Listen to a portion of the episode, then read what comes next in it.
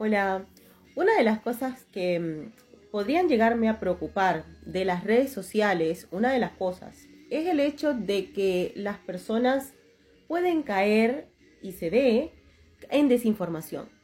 A mí me, me, preocupa realmente el nivel de desinformación con el que nos estamos manejando para algunas cosas y sobre todo, por supuesto, yo no puedo evitar hablar de mi área, ¿no? Que es como con respecto al individuo, con respecto a la psicología.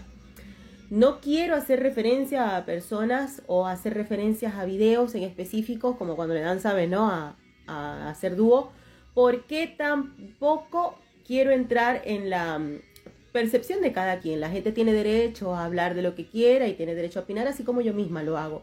Sin embargo, sí es importante, señores, que cuando ustedes lean, observen algo o escuchen algo, vayan también de una vez a compararlo con el conocimiento científico. ¿Me entienden? Con la hay que comprobar la veracidad de todo lo que nos digan. No tenemos que dudar todo el tiempo de la gente, pero cuando se trata de información, por lo menos en mi caso científica, necesitamos tener pruebas de ello.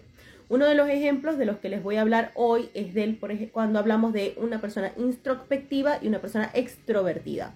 Una, una, persona introvertida es una persona que tiene una percepción de sí mismo este, como individuo único. ¿Me explico?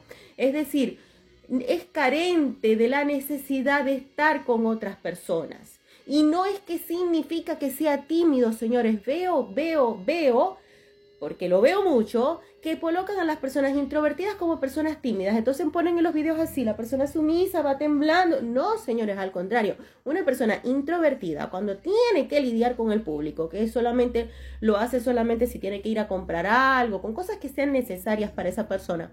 Al contrario, esa persona es un tanto desafiante, ¿sabes? Tienen un temple así ¿Ven? O sea, una persona que realmente quiere crear una barrera entre la otra persona y esta. No es que es tímido, no es que se va a poner vulnerable, no es que se le van a caer las cosas, no es que va a terminar pagando de más. O sea, se trata es de una persona que se siente que no necesita del otro y que en las situaciones en las que se ve expuesto a estar con otras personas, realmente eso tiene que ser muy necesario para él. Y esta persona siempre es como medio, da esa sensación, ojo, ¿no? Como que medio mezquina, medio aislado. Él no extraña a la gente. No es una persona que se va a sentar por la ventana, ay, a mirar cómo juegan los otros y decir, ay, yo sí quisiera. No, eso sí es timidez. Eso es un bajo concepto de sí mismo. Eso es baja autoestima. La persona extrovertida es una persona que sí necesita del otro, necesita estar en un contacto permanente de, con ellos.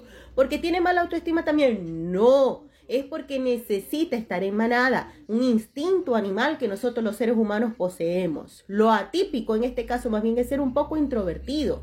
Sí es cierto, pero no lo hace tímido. Y una persona extrovertida no la hace dependiente emocional. Es una persona que necesita estar en constante contacto con las otras personas porque eso le nutre, le llena de energía.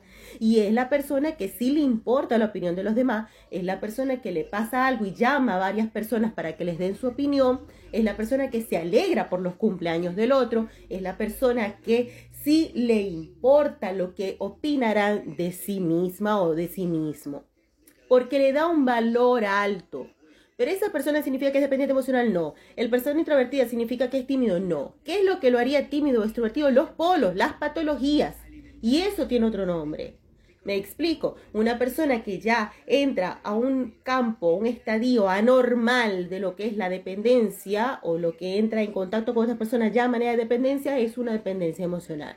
Y una persona que es tan es introvertido en el polo, en el sentido de que huye si ve a otras personas, no quiere estar, eso es una persona esquizoide, ¿me entienden? Es una persona que no solamente ya entra entre un parámetro social, sino que ya irradia en la normalidad de esto. Debemos estar nutridos de información fehaciente, ¿me entienden? Para que nosotros podamos realmente formar juicios apropiados a la hora de referirnos de nosotros mismos y de la sociedad que nos rodea. Un beso.